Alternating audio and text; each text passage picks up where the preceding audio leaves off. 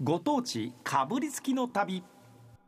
さあ全国を旅しながら美味しいものをご紹介しようというご当地かぶりつきの旅です。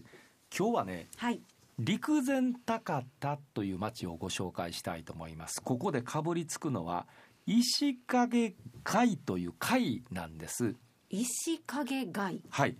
でね陸前高田という町は仙台からずっと北の方に上がっていきます、うん。仙台というのはこう宮城県というところにあるんですが宮城県の一番北にあるのが気仙沼市っていう町なんですがこの気仙沼おかえりモネの舞台になったところですね。あーそうですね。そうです。でこの気仙沼が一番北でその次が岩手県になるんです、うん。で岩手県の言うたら一番南側県境のところにこの陸前高田という町があるんです。一番南なんだ。だから気仙沼の次の町。なるほど。一つ北の町がこの陸前高田という町で一本松で有名になった町なんです。そうですでね。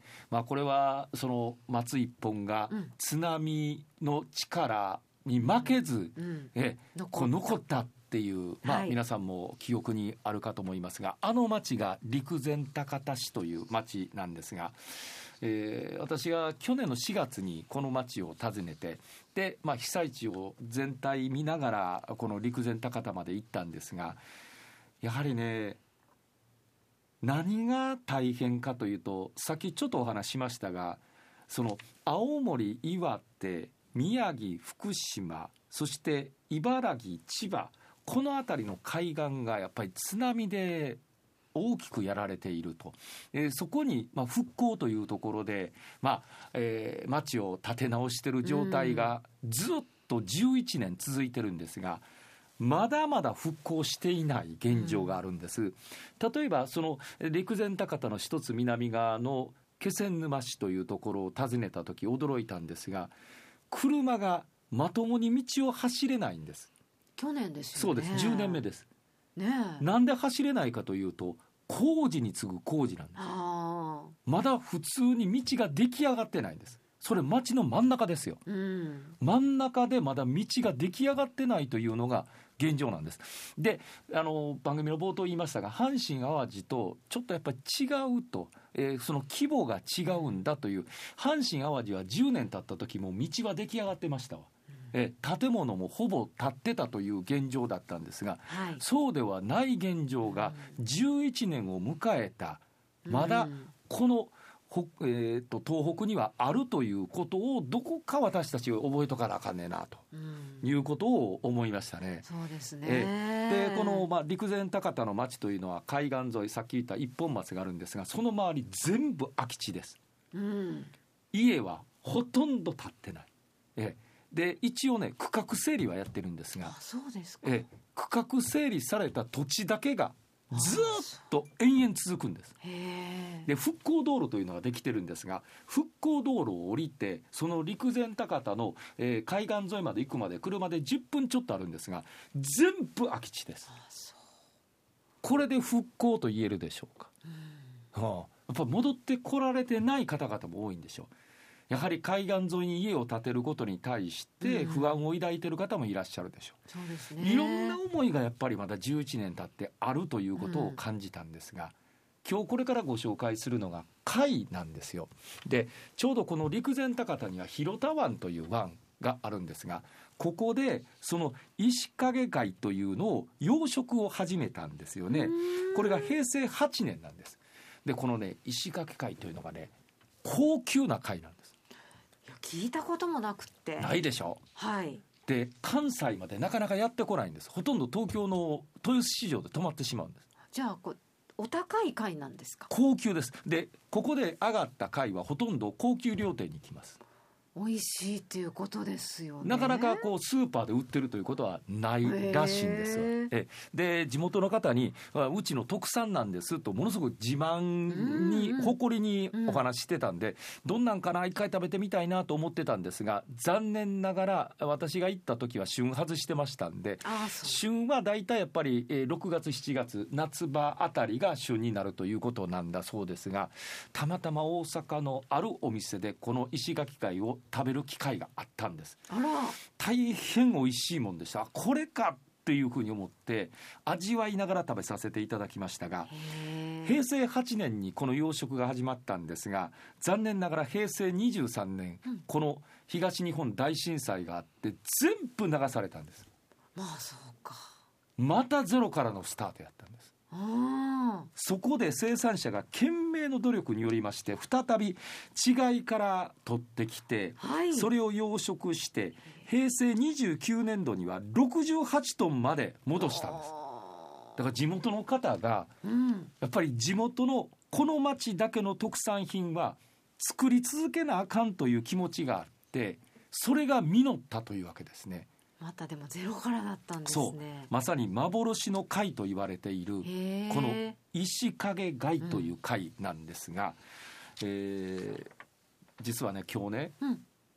この石垣貝を作っている漁業協同組合の方にはい。お電話して出ていただこうと思ったんです。はいはいはい。で出ていただこうと思ったんですが、うん、結局は出ていただけなかったんです。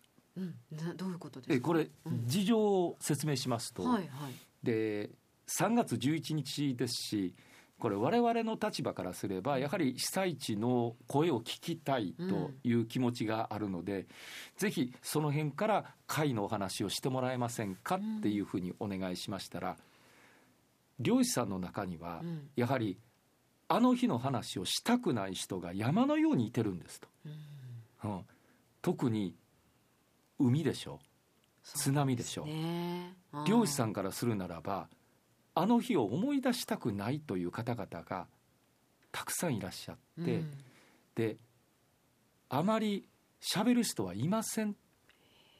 あそそのか3月11日のことについてうん。喋りたいという漁師さんはそういないんですよあって言われたんですよ。ーなるほどな。うん。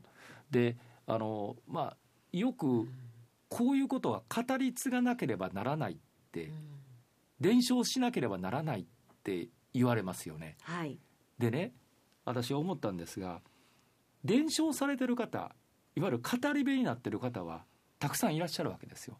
そういう方はどんどん語ればいいと思うんです。うんそれはいろんな事情で例えば行方不明者がまだ2500人以上いらっしゃるんです。うんまだ行方不明なのにそれを語れって言うても心情的に語れない人はうん山のように私はいてると思うんですよ。確かに。そうでしょ？はい。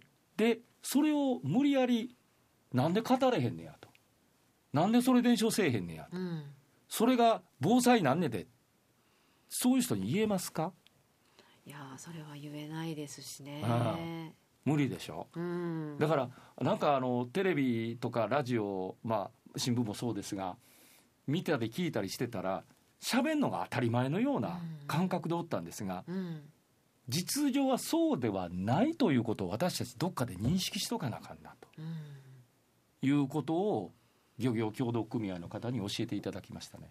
なるほどね。ええでまああの貝のお話はこれは私はぜひしたいなと。ええ。食べ物の話ですから、はええまあこの先また旬を迎える。うん。6月から7月にかけて旬を迎える。とで言ってあったんですが旬を迎える時にお電話していただきましたらまたいつでも対処させてもらいますと。ああそういうことか、うん。3月11日は勘弁してほしいと。はいはいはいはい。こんなふうにお話しなさっていらっしゃいましたね。へええそれはでも確かに。本当に今そうやって教えてもらったような気持ちになりますね。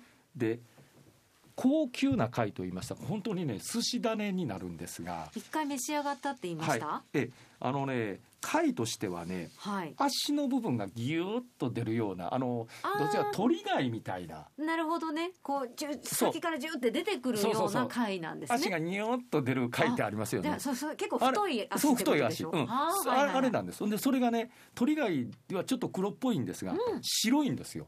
だから白鳥貝とも呼ばれてるらしいんですが、じゃあ味は鳥貝をイメージするとちょっと近い、あのそれよりねあれほどコリコリはしてないですね。もうちょっと柔らかくって甘みがあるんです。美味しいでしょうね、はい。甘みがありましたね。あこんだけ甘みがあると食感はねほっこりしてますわ。あそうなんですか。はい。あんだけねコリコリはしてないんですよ。わあ独特かもしれないですねそれは。これがね、この陸前高田の広田湾しかやってないんですよ。なるほどね。他ではこの貝は取れないんですって。